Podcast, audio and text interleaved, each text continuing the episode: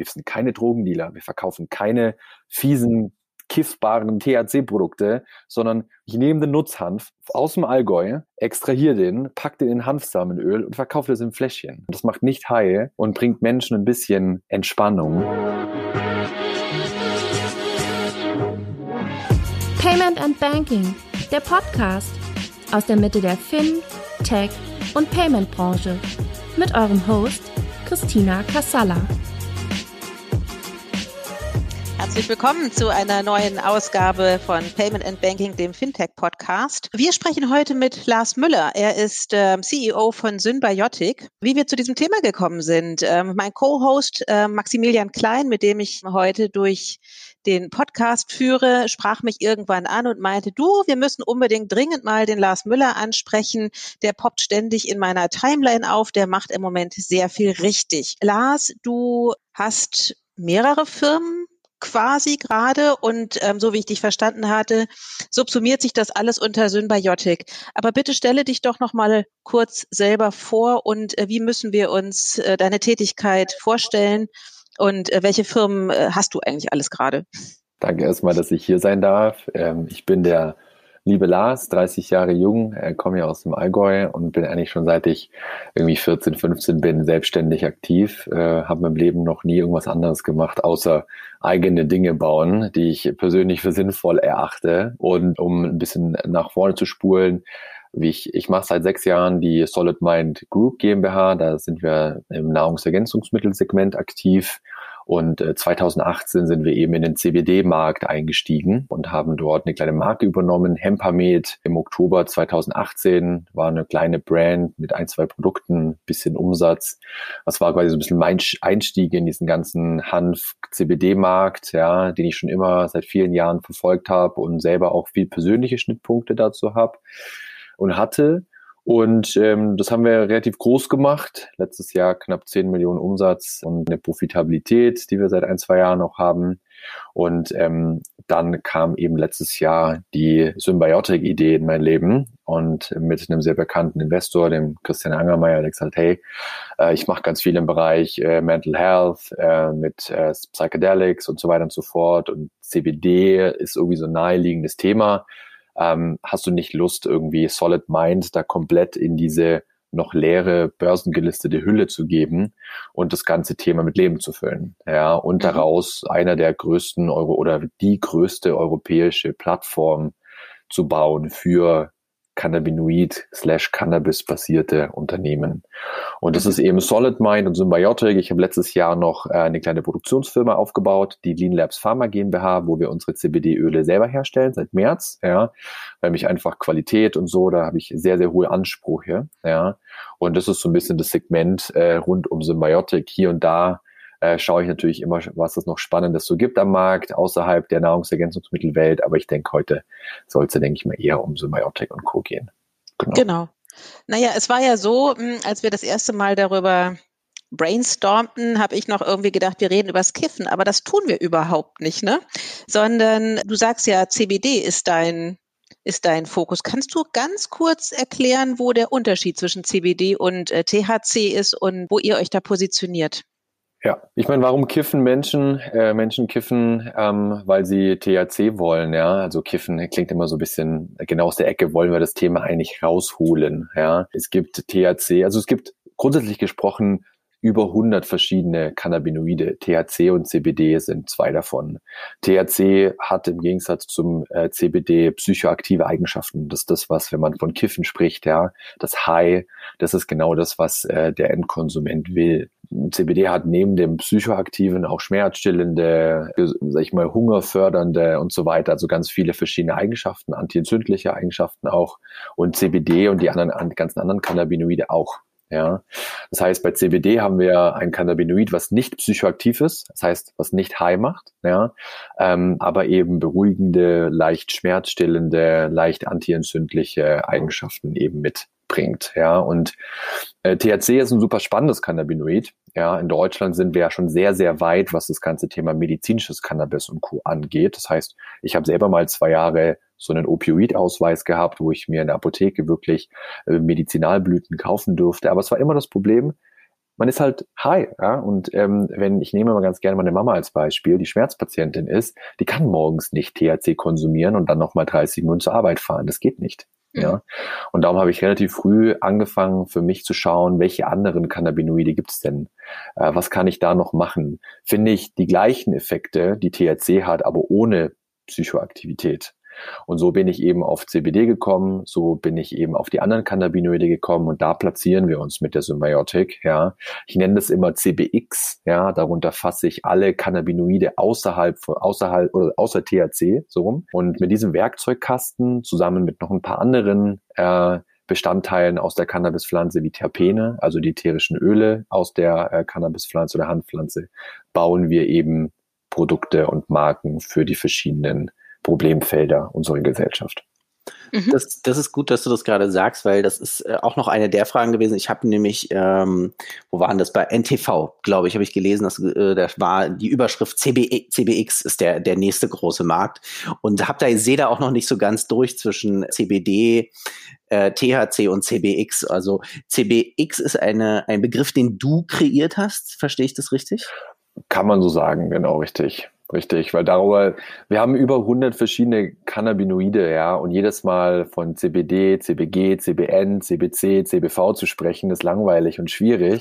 Darum habe ich einfach gesagt, alles, was nicht THC ist, klassifiziere ich unter CBX, ja, X für alle anderen, mhm. ja. Ähm, und das schließt halt einfach THC schon mal aus. Ja, so und ähm, darauf fokussieren wir uns richtig. Und die wirkliche Power, das richtige therapeutische Potenzial liegt eben in diesen ganzen anderen Cannabinoiden. THC ist ebenfalls ein Markt, das ist ein tolles Cannabinoid, aber mit der Downside der Psychoaktivität einfach ja, ähm, die ich als Downside sehe. Viele finden es toll, ja, aber in einem medizinischen, therapeutischen, Daily-Use-Kontext, ja, ist es meiner Meinung nach eher kompliziert. Genau. Wir versuchen das ganze Thema ja bei Payment und Banking ja natürlich eher ein bisschen so aus einer finanziellen Sicht natürlich zu betrachten. Du hast gerade schon über deine Mutter gesprochen als Schmerzpatient. Vielleicht kannst du mal kurz beschreiben, wen du und ihr als Unternehmen, als Zielgruppe äh, für euch definiert und wen ihr ansprechen wollt und wen ihr vielleicht noch unbedingt gewinnen wollt, den ihr, der noch gar nicht so äh, vielleicht so klar ist. Hm. Wie gesagt, ich habe eingangs erwähnt, wir machen seit einigen Jahren schon Nahrungsergänzungsmittel und am Anfang dachten wir, dass die großen Umsätze und Co. in der jüngeren Zielgruppe ja, liegt. Ich mit 30, ähm, ich bin natürlich irgendwie, werde mit Facebook zugeballert mit Proteinen und normalen Vitaminen und so weiter und so fort. Aber tatsächlich ähm, wird ein Großteil des Umsatzes im Nahrungsergänzungsmittelsegment in der bisschen älteren Zielgruppe gemacht. Ja, in Apotheken, äh, gemacht, ja, Automol, so diese ganzen äh, Produkte, die es da so, so gibt. Und zum Beispiel mit Hempermed targetieren wir, ähm, ich nenne sie mal liebevoll Renate 51, ähm, weil unsere Zielgruppe tatsächlich, und wir haben mal eine Studie gemacht mit über 2000 unserer Hempermed-Kunden, die ist im Schnitt 50 Jahre alt und zu 60, 65 Prozent weiblich. Ja. Unser ältester Kunde ist, glaube ich mal, ich lüge jetzt hoffentlich nicht, 93 und bestellt bei uns auf Rechnung sein CBD-Öl ja, äh, mhm. und schickt uns ab und zu ganz liebevoll handgeschriebene Briefe und freut sich, dass er dadurch besser schlafen kann und so weiter. Das heißt, wir targetieren eher eine ältere Zielgruppe, ähm, was total spannend ist, ähm, weil, weil einfach ein bisschen im höheren Alter so diese ganzen Themen auf einen zukommen. Ja, meine Mama ist zwischen 50 und 60, ähm, die passt da ganz gut in diese Zielgruppe rein. Zwickt zu meiner Schulter, zu viel Stress, ja, diese ganzen Themen. Und das ist so der Fokus, den wir mit ähm, Hempermed gerade haben. Aber natürlich schauen wir uns gerade mit neuen Markenkonzepten auch eine jüngere Zielgruppe an, wo wir dann von Lars 31 sprechen, der nach dem CrossFit, weil er Muskelkater hat, eben CBD nutzt, um seine Oberschenkel einzuschmieren zum Beispiel, ja, mhm, okay. ähm, oder besser regenerieren zu können. Ja, das ist auch eine Zielgruppe, aber das Thema eher, sage ich mal, ein bisschen in so einer älteren Zielgruppe ähm, darüber zu, zu starten, ähm, ist unserer Meinung gerade so ein bisschen der beste Weg. Okay. Mhm. Ähm, da habe ich ganz kurz eine kleine Folgefrage dazu. Auf der einen Seite wird immer so von diesem therapeutischen Markt gesprochen und dann geht so ins Medizinische rein. Gleichzeitig sprichst du von Nahrungsergänzungsmittel. Ist es das Gleiche? Das, also das eine hört sich für mich jetzt nicht medizinisch an, sondern eher in so ein, in, freien, frei verkäuflichen Markt, wohingegen so medizinisch ich immer mit Apotheke, Rezept, Arzt verbinde. Gibt's da eine Abgrenzung oder ist das für dich beides das Gleiche? Hm. Ich sag mal, das ist so ein bisschen so ein Definitionsdilemma, in dem wir uns gerade bewegen, was äh, der CBD-Markt angeht. Das heißt, wir arbeiten mit äh, industriellem Nutzhanf, ja, und die Extrakte daraus. Das heißt, wir nehmen den Hanf, der auch für den Hanfsamenanbau verwendet wird, und extrahieren daraus eben das CBD und arbeiten mit den Extrakten. Das heißt, wir arbeiten da in einem Lebensmittelkontext. CBD ist aber in Deutschland slash auch in Europa noch nicht vollständig reguliert. Das heißt, es gibt noch keine Tagesdosis, es gibt keinen Claim, ich darf nicht zur Bewirkung sagen. Das ist noch sag ich mal, noch eine Grauzone, eine unregulierte Grauzone. Und es ist noch unklar, in welchem Bereich, wie wird sich CBD positionieren. Wir kämpfen natürlich von Hempermed-Seite aus für dafür, dass es ein Nahrungsergänzungsmittel ist, ja, und zum Beispiel kein Arzneimittel.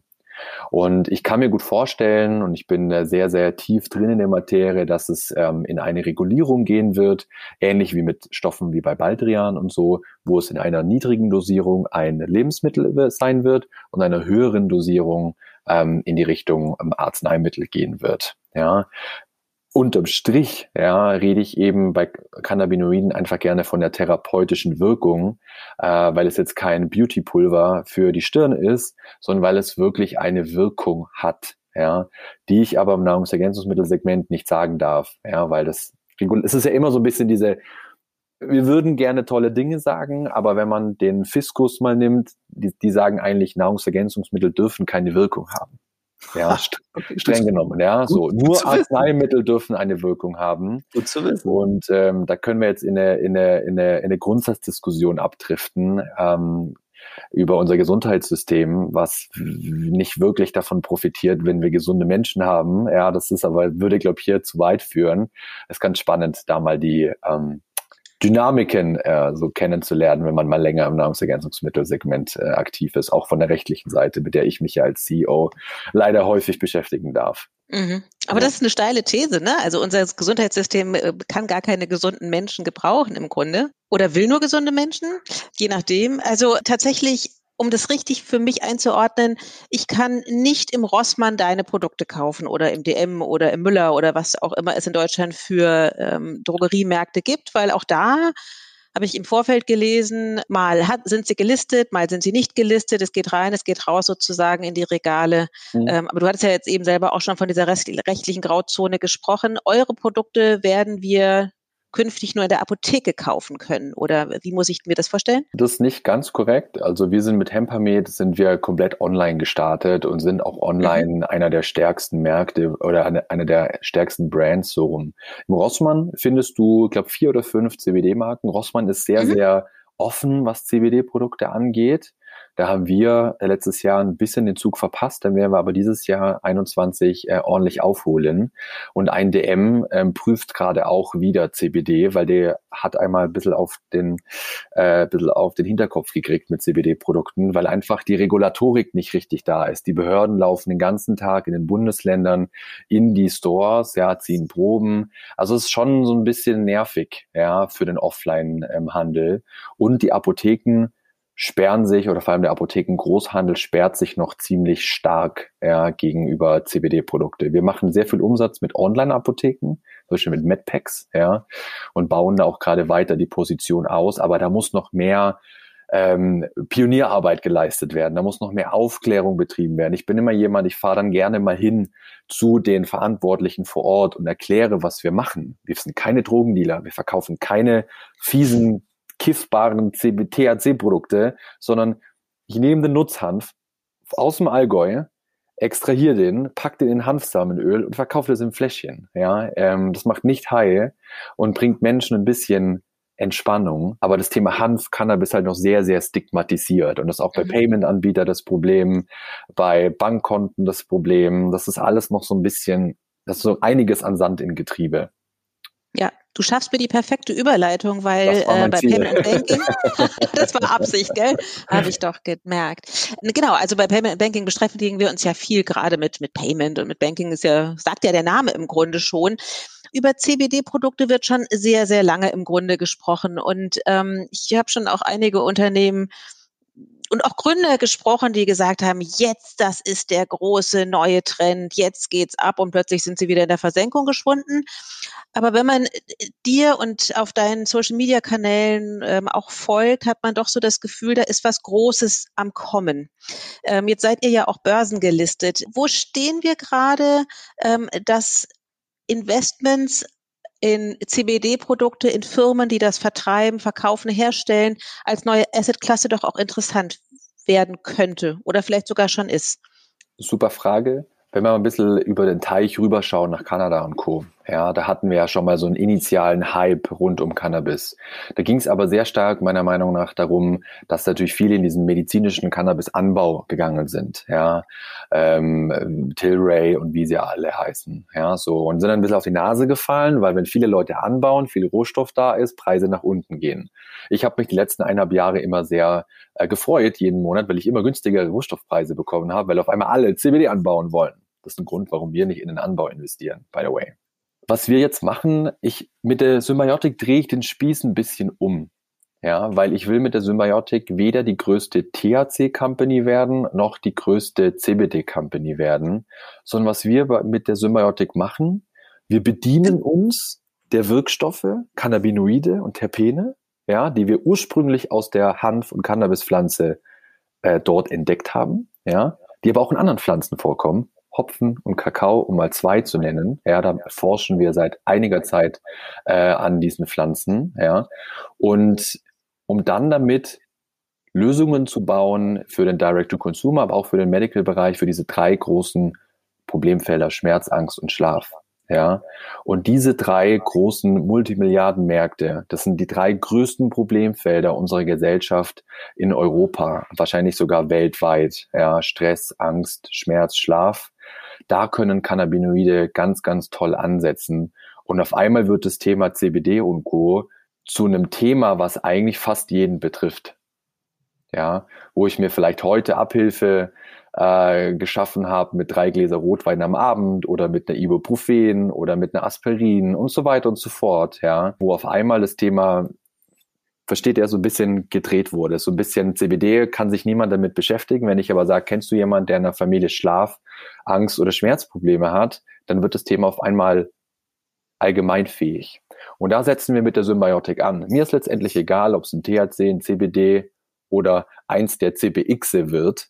Letztendlich wollen wir wirkungsstarke Rezepturen bauen und die eben als Nahrungsergänzungsmittel, als Kosmetikprodukt oder eben als pflanzliches Arznei oder vielleicht sogar irgendwann mal als Fertigarznei ähm, eben unseren Kunden da draußen zur Verfügung zu stellen. Ja, und somit wird es ein Riesenthema, ein super spannendes Börsenthema meiner Meinung auch, weil es in Gesellschaft, weil wir gesellschaftliche Problemfelder angehen und ich rede noch gar nicht von den großen Themen wie Entzündungen, Krebs und so weiter und so fort, wo Cannabinoide auch erste ganz tolle Forschungsergebnisse gebracht haben, sondern ich sage, ich gehe erstmal auf die breiten gesellschaftlichen Problemfelder. Ich würde die Frage gerne noch ein bisschen verlängern. Dieser Markt, CBX-Markt als Investitionsgut trifft auf eine, ein weiteres großes Phänomen und zwar in der Finanzwelt boomen diese Apps wie Robinhood, Trade Republic und so weiter. Also ein Haufenweise Kleinanleger und ich glaube, da gibt's Überschneidungen in den Zielgruppen, die sich für diese Anlageprodukte interessieren und diese Apps benutzen. Da äh, deswegen meine Frage, ähm, was gibt's da für Produkte, die interessant sind für vielleicht für diese neuen Trader, die da kommen? Und ist es ein äh, Trading-Produkt, wo man sagt, da kann man als selbst als Anfänger nicht so viel falsch machen. Guckt euch das mal an. Oder ist dieser Markt immer noch so volatil, weil er natürlich neu ist und viel passiert und Firmen kommen und gehen gerade ja auch sehr schnell, dass du aus deiner Position sagen würdest, äh, Vorsicht, nichts, also nichts für kleinen Anleger.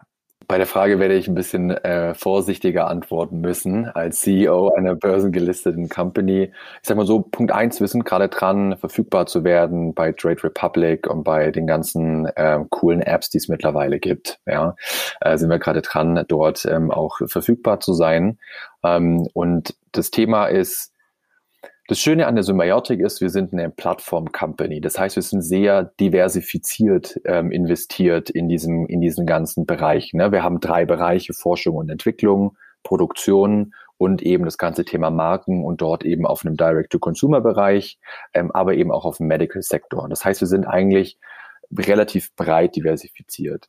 Ähm, auch da, was ganz spannend ist, dass wir eben keine klassische Holding äh, sind, die halt kauft, um irgendwann wieder zu verkaufen, sondern alle Firmen, an denen wir uns beteiligen, die halten wir, um Synergieeffekte innerhalb unserer Gruppe aufzubauen. Und wir sind noch sehr klein, wir sind ja ein bisschen unterschiedlich, also es, wir haben das Thema Börse ganz anders gespielt. Wir sind ja nicht, wir sind nicht groß geworden und haben die Börse als Exit-Kanal genutzt, sondern wir haben die Börse eigentlich als Gründungsvehikel genutzt. Ja, das heißt, wir bauen das Thema von unten nach oben auf. Und wenn man jetzt meinen Satz von unten nach oben plus eben diese großen Märkte, die wir angehen wollen, gar nicht die größte CBD-Marke oder die größten THC-Konzern zu werden, sondern wir wollen diese drei großen äh, Multimilliardenmärkte targetieren mit Lösungen auf Basis von Cannabinoiden, kann sich, glaube ich, jeder ausmalen, ob das ein sinnvolles Investment ist oder nicht. Ja, das ist das, was ich so ein bisschen dazu ähm, sagen kann. Also ich glaube, es gibt kein, kein Asset, ich habe keins gefunden in meinen Recherchen, was so diversifiziert Firmen und äh, Strategien und Produkte und Marken unter sich vereint wie wir. Okay, interessant. Dann würde ich, äh, muss jetzt mal ein bisschen provokant an der Stelle nachfragen. Wenn ich jetzt äh, bei Google, ich gehe zu Google und gebe äh, CBD-Öle ein. Da habe ich, glaube ich, habe ich gestern probiert, kriege ich 55.000 äh, Antworten. Mindestens. Mindestens. Also der, der Markt ist, ist riesengroß. Und am Ende, okay, über Qualität kann ich nicht so viel sagen, kenne ich mich nicht so aus. Das ist aber vielleicht ein Punkt, der vielleicht auch ne, ne, ein wichtiges Unterscheidungsmerkmal ist. Aber abgesehen davon, wie schafft es dann, wie schafft man es sich abseits vielleicht vom Marketing noch abzugrenzen von ähm, anderen Anbietern. Weil am Ende ist es, es ist eine doch recht simple Pflanze und ein, ein recht simples Grundstoffprodukt, was hergestellt wird. Und die Produkte sind auch limitiert. Also wie kann man da Wachstumsschübe reinbringen und sich abgrenzen, ja? Tolle Frage. Ich stehe immer auf äh, solche Fragen. Punkt eins, es gibt ganz, ganz wenige CBD-Brands, die wirklich signifikante Umsätze machen. Jeder springt gerade auf diesen Markt mit auf, gebe ich dir total recht. Es gibt mindestens 55.000 Suchergebnisse. Es gibt, glaube über 200 CBD-Brands in Deutschland, aber es gibt ganz, ganz wenige, die es mal wirklich auf eine signifikante Umsatzhöhe schaffen. Und signifikant ist für mich mehr als eine halbe Million Umsatz im Jahr. Ja, so. Warum? Weil wir keine Marketing-Channels haben. Wir dürfen kein Google, wir dürfen kein Facebook. Ja, uns bleibt eigentlich nur Google SEO, also SEO und Affiliate Marketing und ein bisschen irgendwie irgendwelche Native Kanäle oder die Offline-Channels wie Print, Out of Home und TV. Und wie kann man sich jetzt da absetzen? Und ich nehme mal das Thema Qualität und so weg, weil das ist super wichtig und ist ein ganz großer USP von uns, ein Grund, warum wir selber produzieren, analysieren und so weiter und so fort. Ist ganz klar First Mover. Ja, wir besetzen alle Online-Channels. An uns kommt mit Hempermed so schnell nicht jemand vorbei. Wir sehen es an Weil. Ich ähm, schätze meinen Kollege Finn Hensel sehr. Ja, wir sind auch in dieser Initiative Pro CBD da an, um das Thema politisch auch nach vorne zu bringen. So ein bisschen so ein Lobby, Lobbyverein, die versuchen mit TV und Out of Home mit wirklich massiven Investments eine neue CBD-Brand in Deutschland zu lancieren. Und die machen einen exzellenten Job, aber der ist sehr, sehr, sehr, sehr teuer und sehr, sehr aufwendig. Das heißt, die ganzen CBD-Brands, die da draußen sind, die sind alle schön und cool, aber die machen keine signifikanten Umsätze, weil die gar keine Marketing-Channels haben, um da so richtig Traffic drauf zu bekommen. Ja, so. Und darum haben wir eben vor zwei Jahren da richtig Gas gegeben, uns da eben sauber zu positionieren und äh, bauen jetzt eben da auch das Thema weiter, weiter aus. Ja, aber das ist auch, um auf deine Frage nochmal äh, abschließend zurückzukommen, auch eine negative Seite dem CBD-Markt. Wie soll der Kunde sich denn zwischen diesen ganzen CBD-Brands denn entscheiden? Alle heißen Premium CBD 5%, ja, die wenigsten. Und dann äh, fang, muss man halt so ein bisschen an, anfangen, ja. Und darum ist es Thema Markenbekanntheit, First Mover, Dinge, die wir eben da ganz ähm, erfolgreich gespielt haben, meiner Meinung nach. Weil, weil ich, entschuldige Christina nur eine Sache, weil mittlerweile kann man ja auch sogar CBD-Produkte gerade in Berlin in jedem Späti ja mittlerweile kaufen. Ne? Da hat ja, glaube ich, gerade eine Firma sogar auch ein bisschen rechtlich äh, Ärger bekommen, bunte Blüte. Ne, die sind jetzt wegen, wegen Rauschgifthandels, bandenmäßigem Rauschgifthandel, habe ich gesehen, äh, haben sie da gerade äh, Probleme mit, ja. Vielleicht ist das im Allgäu kein Problem, ich weiß nicht. Nee, das ist überall ein Problem und ich äh, nutze gerne diesen Podcast, um zu propagieren, lasst die Finger von dem Verkauf unverarbeiteten Blattmaterials, weil das rechtlich verboten ist. Ja, das interessiert irgendwie niemand, weil man sagt, ja, ich mache doch Tee oder ich mache doch hier irgendwie bla bla bla. Aber die unverarbeitete Blüte, das unverarbeitete Blattmaterial ist nicht erlaubt ja, und bietet jedem Polizisten eine, also wie wenn ich die Schlüssel vorne an die Türe hinlege und sage, kommt bitte rein, weil äh, im Verdachtsfall, wir haben ja immer Restmengen an THC im Blattmaterial, immer, ja, und äh, wir hatten sogar auch mal eine Teesorte, ich glaube zwei Paletten, tolle Teesorten mit Hanf und ähm, eben anderen Tees, haben wir nicht online gestellt, weil die meisten Raids, die es gab, waren immer wegen Tees oder unverarbeiteten Blüten, die dann als Rauchware und so weiter vertrieben wurden. Anders in Österreich und Schweiz, da ist es erlaubt, ja, aber in Deutschland so. Und dann, wenn man noch zu mehrt ist und noch eine Waffe gefunden wird, dann kommt das Thema Bande dann ins Spiel und das sieht richtig, richtig übel aus. ähm, anders, wie gesagt, mit Ölen und Co., da haben wir verarbeitete Produkte, ja, da ist es wieder okay in diesem Grauzonen-Kontext, sag ich mal. Mhm. Ja, ja äh, Berlin. Ähm, okay, aber es ist offensichtlich kein großer Thema, sondern auch im Allgäu ein Thema. Äh, dennoch würde ich gerne nochmal auf die Anleger zurückkommen. Ähm, also wenn ich das richtig verstanden habe, ihr werdet, ich überspitze jetzt, kein Pharmaunternehmen für CBD-Produkte oder doch?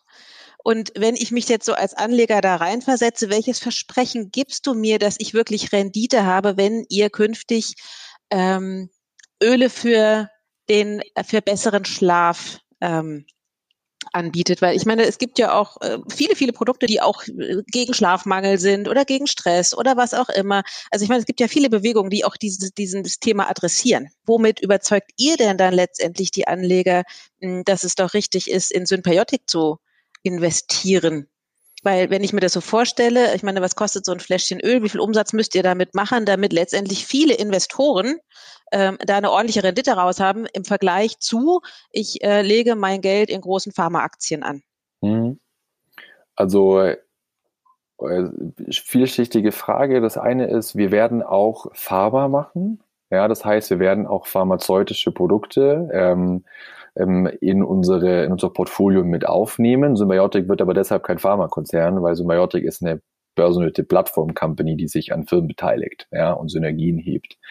Aber wir schauen uns das ganze Thema THC, medizinisches Cannabis und so weiter auch an. Ja, wir wollen auch zukünftig neue Lösungen, zum Beispiel als pflanzliche Arzneimittel und so weiter in Verkehr bringen. Das heißt, ich gucke natürlich immer, wenn ich neue Formulierungen von meinen Forschern bekomme und sagen, die ist ganz toll für, überlege ich immer, kann ich die als Nahrungsergänzungsmittel, als Kosmetikprodukt oder eben als pharmazeutisches Produkt, als pflanzliches Arzneimittel oder sogar eben als anderes Arzneimittel in den Verkehr bringen. Am liebsten sind wir natürlich Nahrungsergänzungsmittel, weil ich die schnell in den Verkehr bringen kann und nicht erst drei Jahre Studien machen muss, bis ich dann mal die Zulassung bekomme. Das heißt, wir sind da, wie ich ursprünglich schon gesagt habe, sehr diversifiziert ähm, aufgestellt. Renditeversprechungen darf ich so oder so nicht machen. Man kann sich das einfach so ein bisschen zusammenreimen. Wir haben letztens mit der Solid Mind circa 10 Millionen Nettoumsatz gemacht und haben auf jeden Fall ein profitables Ergebnis da geschrieben. Es gibt ganz wenige CBD-Brands, die wirklich profitabel agieren. Ja, ob das die nächsten Jahre so ist, ob wir uns strategisch dafür entscheiden, profitabel zu arbeiten, kann ich hier jetzt so, so noch nicht sagen.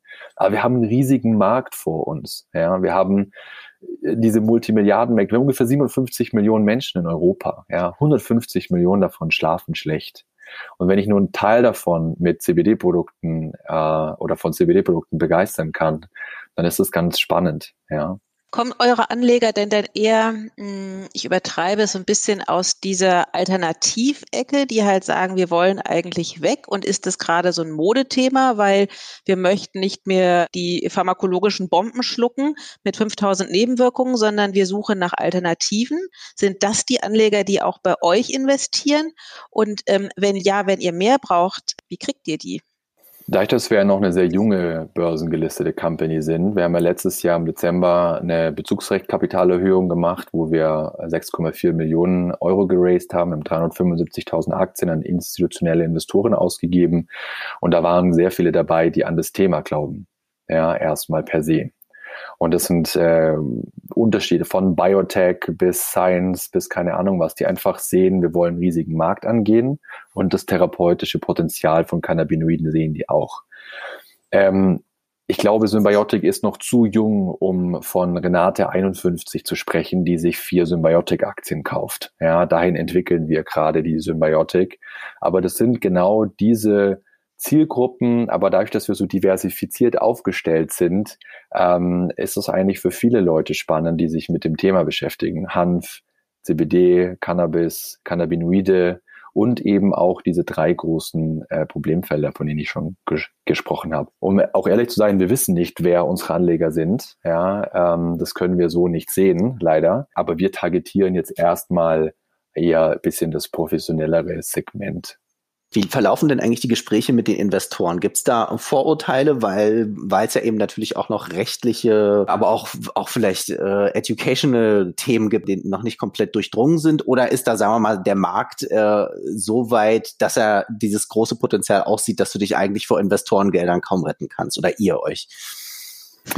Das wäre ja komfortabel, ne? Das wäre komfortabel. Aber ich muss zugeben, ich hatte jetzt im Dezember, wie gesagt, zwei Wochen Zeit, ähm, mit vielen Investoren zu sprechen und ganz unterschiedliche Menschen dabei.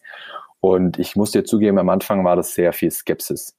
Cannabis, THC, wollen wir eigentlich nichts damit zu tun haben und so weiter und so fort. Aber wenn ich eine Stunde Zeit bekommen habe, mit meinem Pitch Deck im Rucksack und den Menschen erklärt habe, was wir machen, A, THC erstmal so ein bisschen außen vor lassen. B, Beyond Cannabis, was wir so ein bisschen propagieren, wo wir sagen, wir gucken uns neben Cannabis Hanf auch andere Pflanzen an, weil es uns nicht um die Pflanze geht. Uns geht es um, um den Werkzeugkasten, von dem ich spreche, mit dem wir Lösungen bauen wollen für diese allgegenwärtige Problemfelder. Und dann hat es bei vielen Leuten Klick gemacht. Ja, gesagt, ach stimmt.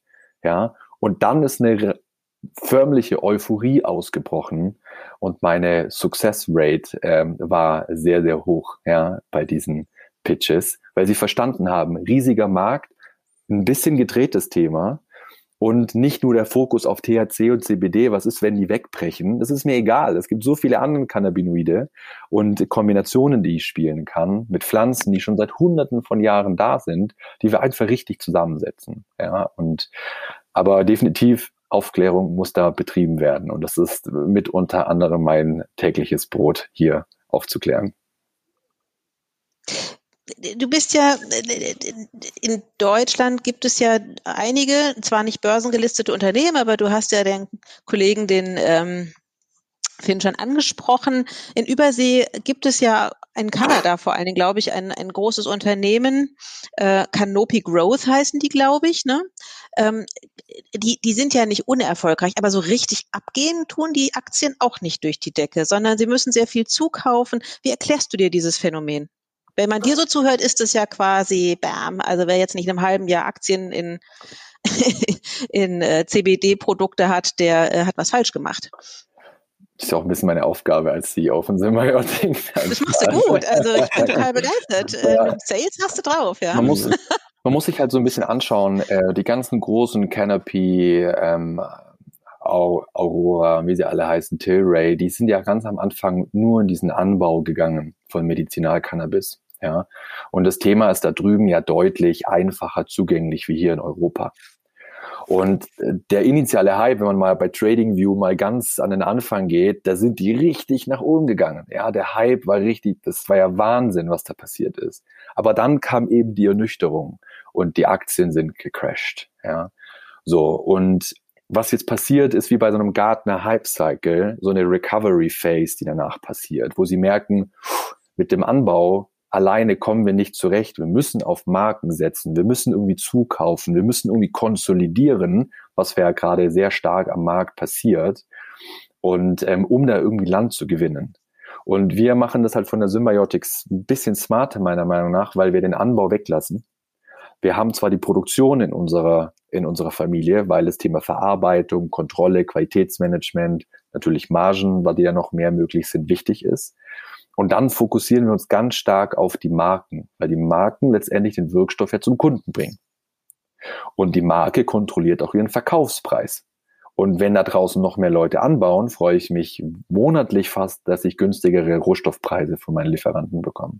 Ja, so und das ist so das Thema, was wir halt machen. Äh, und wir sind natürlich auch ein bisschen später auch eingestiegen. Die die ganzen Kollegen haben tolle Vorarbeit geleistet, auch wenn wir was ähm, Bekanntheit von dem Thema angeht, immer noch ganz am Anfang sind. Und zusätzlich kommt diese Nuance, dass ich sage, lass uns nicht über CBD reden, lass uns über deine Schlafprobleme reden. Ja, oder lass uns über deinen Stress reden, den du hast. Und dafür habe ich hier in meinem Werkzeugkasten pflanzliche Alternativen parat. Und auf einmal wird das Thema massentauglich. Ja. Mhm. Und das nervt mich auch ein bisschen, dass alle immer nur THC, CBD, THC, CBD ist cool, aber das sagt meiner Oma nichts, die Schlafprobleme mhm. hat.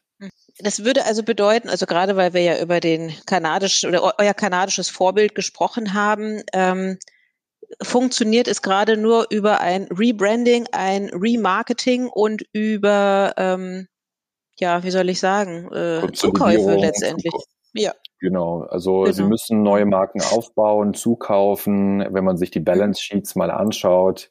Natürlich spannende Umsätze, Riesenverluste, ja, äh, was sich die Hallen, das kostet unglaublich viel Geld, Medizinalcannabis anzubauen. Wir bauen hier im Allgäu gerade selber eine kleine kleine Produktionshalle in Anführungszeichen auf 1200 Quadratmeter. Das sind Millionen, von denen wir sprechen, ja. Ähm, und beim Anbau noch mehr. Ähm, und äh, das muss erstmal wieder aufgeholt werden in den nächsten Jahren. Und ich glaube auch, dass die auf einen grünen Zweig im wahrsten Sinne des Wortes kommen in den nächsten Jahren. Aber es braucht halt. Und es ist auch cool und schön. Aber mein Ziel ist es in den nächsten zwei Jahren, wie so eine Art äh, Symbiotik-Mantel über Europa zu spannen. Ja, wir wollen mhm. tolle mhm. Marken unter uns vereinen, wir wollen Marken aufbauen, wir wollen Marken dazukaufen, wir wollen äh, Synergien heben, wir wollen an neuen Extrakten, an neuen Formulierungen forschen, immer mit dem Fokus auf die Märkte, die ich jetzt schon mehrmals erwähnt habe. Ja, so. Ja. Und vielleicht ja. eines Tages kommt ein Kanadier und sagt, hm, den europäischen Markt, da jetzt was selber aufzubauen, wird super aufwendig. Ich rufe mal den Lars an und vielleicht können wir da mal über irgendwas sprechen. Das ist, das ist äh, Nachtigallikör dir trapsen, ne? ähm, ich äh, würde ganz, ganz gerne eine kleine Pirouette in dem Moment jetzt noch zu einem, zu einem Thema nochmal zurück, zur Qualität jetzt doch nochmal äh, zu gerne. kommen. Du hast ja, also wir haben ja schon gesagt, dass das ganze Thema äh, Positionierung und Marketing äh, ein ausschlaggebender Punkt ist, äh, auch auch ähm, bei dir, bei eurem, gerade bei eurem Unternehmen.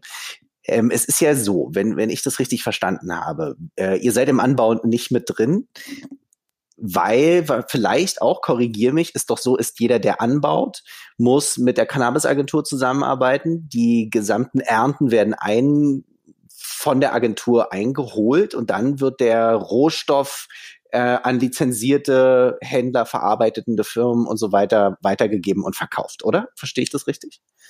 In einem THC-Medizinal-Cannabis-Bereich ist es genau so.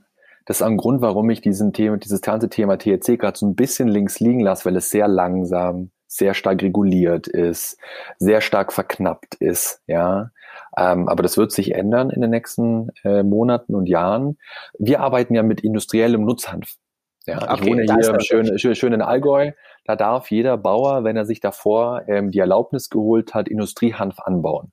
Auch der Bauer wird sehr stark kontrolliert, aber nicht von der Cannabis-Agentur, sondern wahrscheinlich von den lokalen Lebensmittelämtern, Veterinärämtern, weil wir ja unter 0,2 Prozent THC in allen Hanfprodukten sein müssen. Das heißt, ob das ein Öl ist, ob das Hanfsamen sind fürs Müsli, überall müssen wir schauen, äh, vor allem der Bauer, wenn er die Pflanzen anbaut, ja, da wachsen ja eben dann auch die verschiedenen ähm, Harze dann auf den Blättern, die eben CBD, THC und die anderen Cannabinoide so enthalten.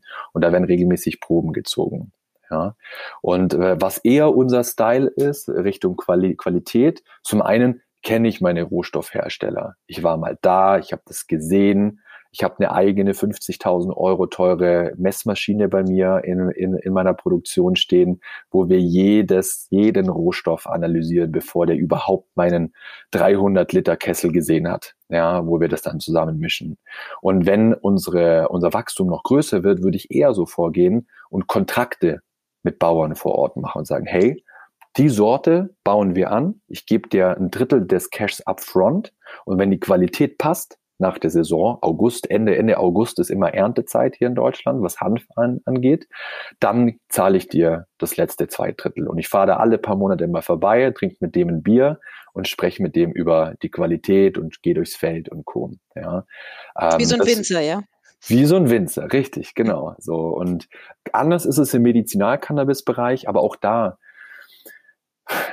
wenn man, wenn man ein bisschen Netzwerk hat, kann man sich fast gar nicht retten. Die Israelis bauen unglaublich viel Medizinalcannabis an. Also das ist unglaublich, äh, wie viele Länder und wie viele riesige Hallen da gerade entstehen in Europa, die alle auf diesen ganzen Trend eben aufspringen wollen. Medizinalcannabis. Immer mehr Firmen mit Lizenzen gibt es in Deutschland, die importieren dürfen.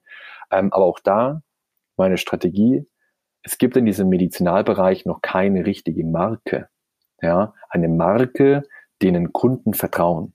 Es gibt so Bezeichnungen wie Betrokan und Co. mit komischen Apothekerdosen, ja, die ich mir kaufen kann. Wir haben mittlerweile knapp 100.000 Cannabis-Patienten in Deutschland. Wir sind ja führend in Deutschland, was das Thema Medizinalcannabis an, angeht.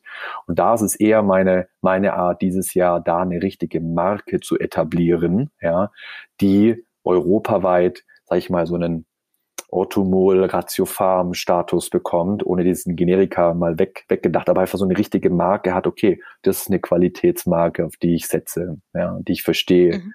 Und das ist eher so was, was wir dieses Jahr versuchen noch zu etablieren in diesem medizinischen Bereich, ja. Mhm.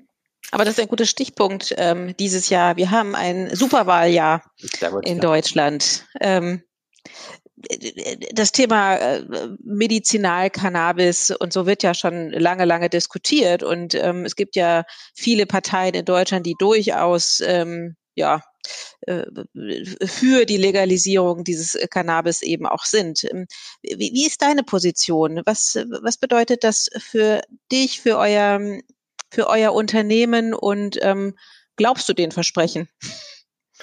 Also ich habe eine ganz klare Meinung und die besagt, dass ich nicht glaube, dass Medizinal oder das Cannabis in Europa legalisiert wird.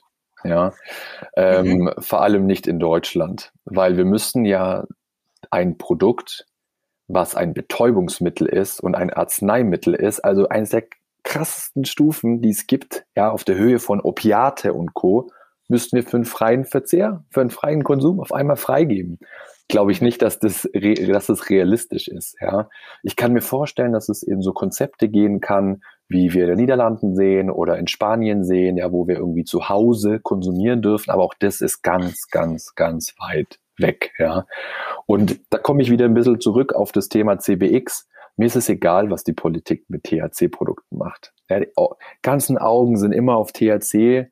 Und ähm, ich will mich jetzt nicht selber loben, aber ich bin immer so, ich bin immer gern zwei, drei Schritte weiter. Ja, ähm, bis dahin habe ich ein Mörderprodukt aus Hopfen und Kakao auf den Markt gebracht, äh, was 20 mal besser wirkt als jedes olle Hanf-CBD-Öl ähm, und versorgt damit die Kunden da draußen mit mit ganz tollen Lösungen. Ja, und das Thema THC, das ist so, ich bin schon fast so ein bisschen gelangweilt, weil die ganzen Augen gehen immer da drauf. Ja, äh, und das ist toll, definitiv. Und auch wir werden ein bisschen was von diesem Markt mitnehmen. Aber von dem her ist das, was die Politik macht, ähm, schaue ich mir natürlich an. Ja. Aber letztendlich müssen wir eher unsere eigenen Wege finden und Lösungen bauen, äh, die für uns äh, funktionieren. Ich finde ich ganz interessant, dass du sagst, weil wenn man sich die Position, also wenn wir gerade über das Thema Politik reden, man sich anguckt die Position von links, äh, Gelb und Grün, äh, die haben äh, witzigerweise die drei Parteien. Na gut, witzig bei bei äh, Gelb und Grün ist jetzt nicht, aber dass es da Überschneidung auch mit den Linken gibt, ist interessant. Wobei ja die Gelben sogar dafür sind, dass man äh, der Markt sich so ausbauen soll, dass wir das sogar zum Exportprodukt erheben sollen. Ähm, glaubst du nicht, dass wenn die Grünen an die Macht kommen, sich da grundsätzlich und fundamental was ändern könnte? Es kann sich alles ändern. Und wenn sich was ändert, werden wir einer der ersten sein, die in diesem Markt Produkte und Lösungen anbieten werden. Ich kann es mir aber nicht vorstellen, wenn ich sehe, ich beschäftige mich jetzt seit zwei Jahren mit Hempamed, mit dieser rechtlichen Seite rund um CBD. Wir kriegen es nicht mal hin, für Nutzhanf in Nahrungsergänzungsmittel eine Regulatorik zu finden. Äh, wenn ich mit wirklich, äh, wirklich erfahrenen Experten spreche, die seit 25 Jahren äh, Arzneimittel in Verkehr bringen, die sagen mir, Lars, ich habe noch nie so viel Verunsicherung bei Behörden, bei der Politik und so weiter gesehen, wenn es um das Thema CBD und THC geht. Die wissen gar nicht, was sie damit machen sollen. Und dann werden häufig so Schnellschussentscheidungen getroffen, wie CBD ist ein Betäubungsmittel, was wir letztes Jahr irgendwie auf der Agenda hatten, wo das EuGH ja zum Glück das Gegenteil klargestellt hat, weil die einfach sagen, wir wissen nicht, was wir damit tun sollen.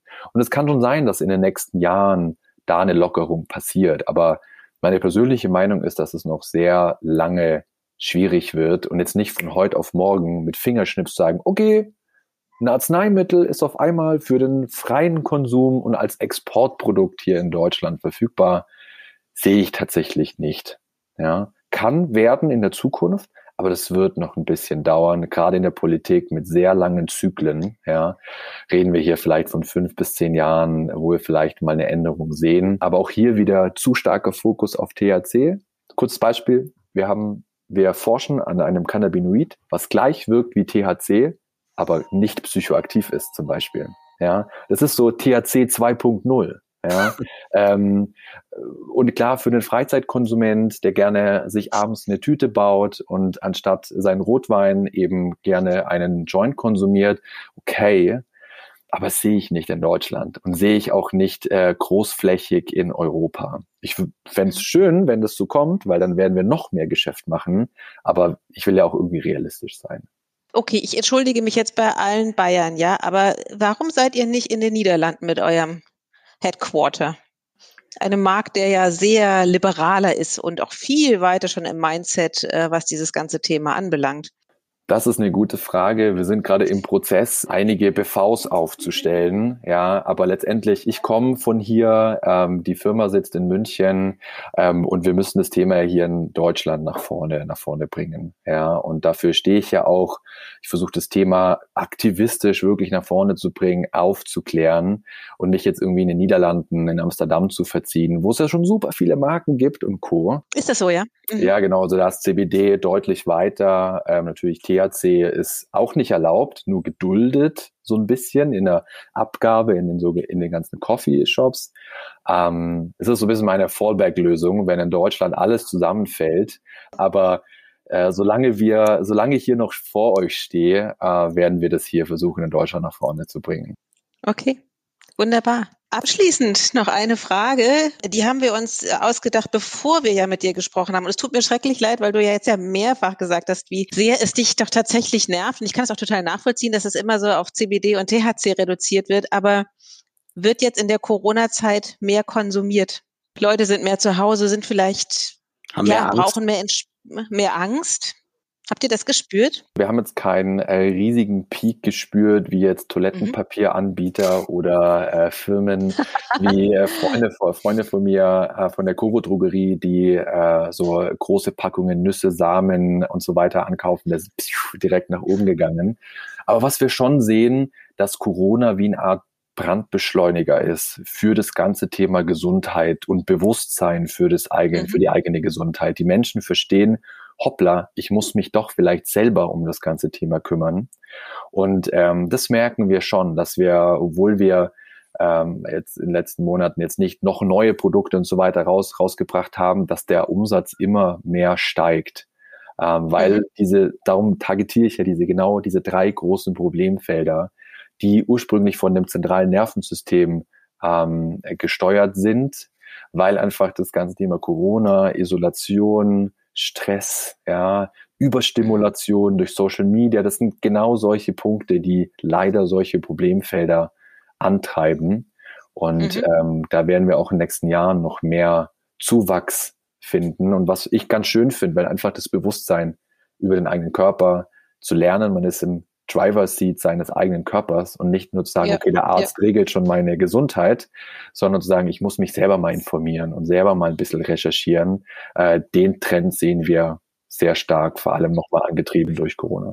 Ja, das kann ich mir total gut vorstellen. Und ich meine, der dieser ganze Nahrungsergänzungsmittelmarkt, dieses ganze Thema, ja, ich sag's mal im weitesten Sinne Körperbewusstsein, Wellbeing, genau. ne, hat ja hat ja auch bei den äh, an der Börse oder auch in der ganzen Wirtschaft enorm zugenommen, riesige Wachstumsraten. Also so wie ich jetzt so die letzte Stunde verstanden habe, ist das ja eben auch die Schiene, die ihr fahren werdet, die ihr verfolgt, um Richtig. genau diesen Markt zu bedienen. Mhm. Richtig, genau. Okay, gut. Lars, ich bin soweit durch mit meinen Fragen. Mein Kollege nickt auch. Ähm, dann würde ich, würde ich mich an dieser Stelle sehr herzlich bedanken für dieses sehr erhellende Gespräch, abseits von äh, durchgekifften Nächten. Wir wünschen dir weiterhin sehr viel Erfolg und wir werden es beobachten, was CBD und THC sozusagen auch als Assetklasse künftig, was da passieren wird. Spannender Markt, absolut. Vielleicht letzte Sache, wann, wann seid ihr denn auf Trade Republic verfügbar? Ja, kannst du mal die Kollegen mal anpingen, ja. Äh, ich glaube, wir müssen noch bei einer so einer Nischenbank ähm, noch irgendwie das Listing hinbekommen. Ähm, aber dann, ähm, ich bin schon in Kontakt mit jemand, der hat mich auf LinkedIn, weil ich doch bei dem einen oder anderen auf der Timeline äh, erscheine, um den Kreis zu schließen, wie wir angefangen haben. Ähm, und da ist jemand auch jemand von Trade, Trade Republic auf mich zugekommen und gesagt so, hey Lars, wie schaut's aus? Und es ist irgendwie so eine spezielle Bank, ähm, wo die die Aktien ziehen. Ähm, ich glaube, Alice Exchange oder so. Und da sind wir gerade dran, eben da auch ähm, gelistet zu werden. Und dann ähm, sollten wir auch bei den tollen Apps, die das mittlerweile auf dem Markt gibt, auch verfügbar sein. Ich arbeite auf jeden Fall dran. Spannend, das wird spannend. Ich bin, bin wirklich äh, sehr interessiert und äh, werde das weiter mit großer Aufmerksamkeit verfolgen, was da passiert. Sehr schön, freut mich. Gut, an dieser Stelle noch Dankeschön. einmal herzlichen Dank. Bis Gerne zum nächsten gesehen. Mal. Tschüss. Tschüss. Mach's gut, ciao.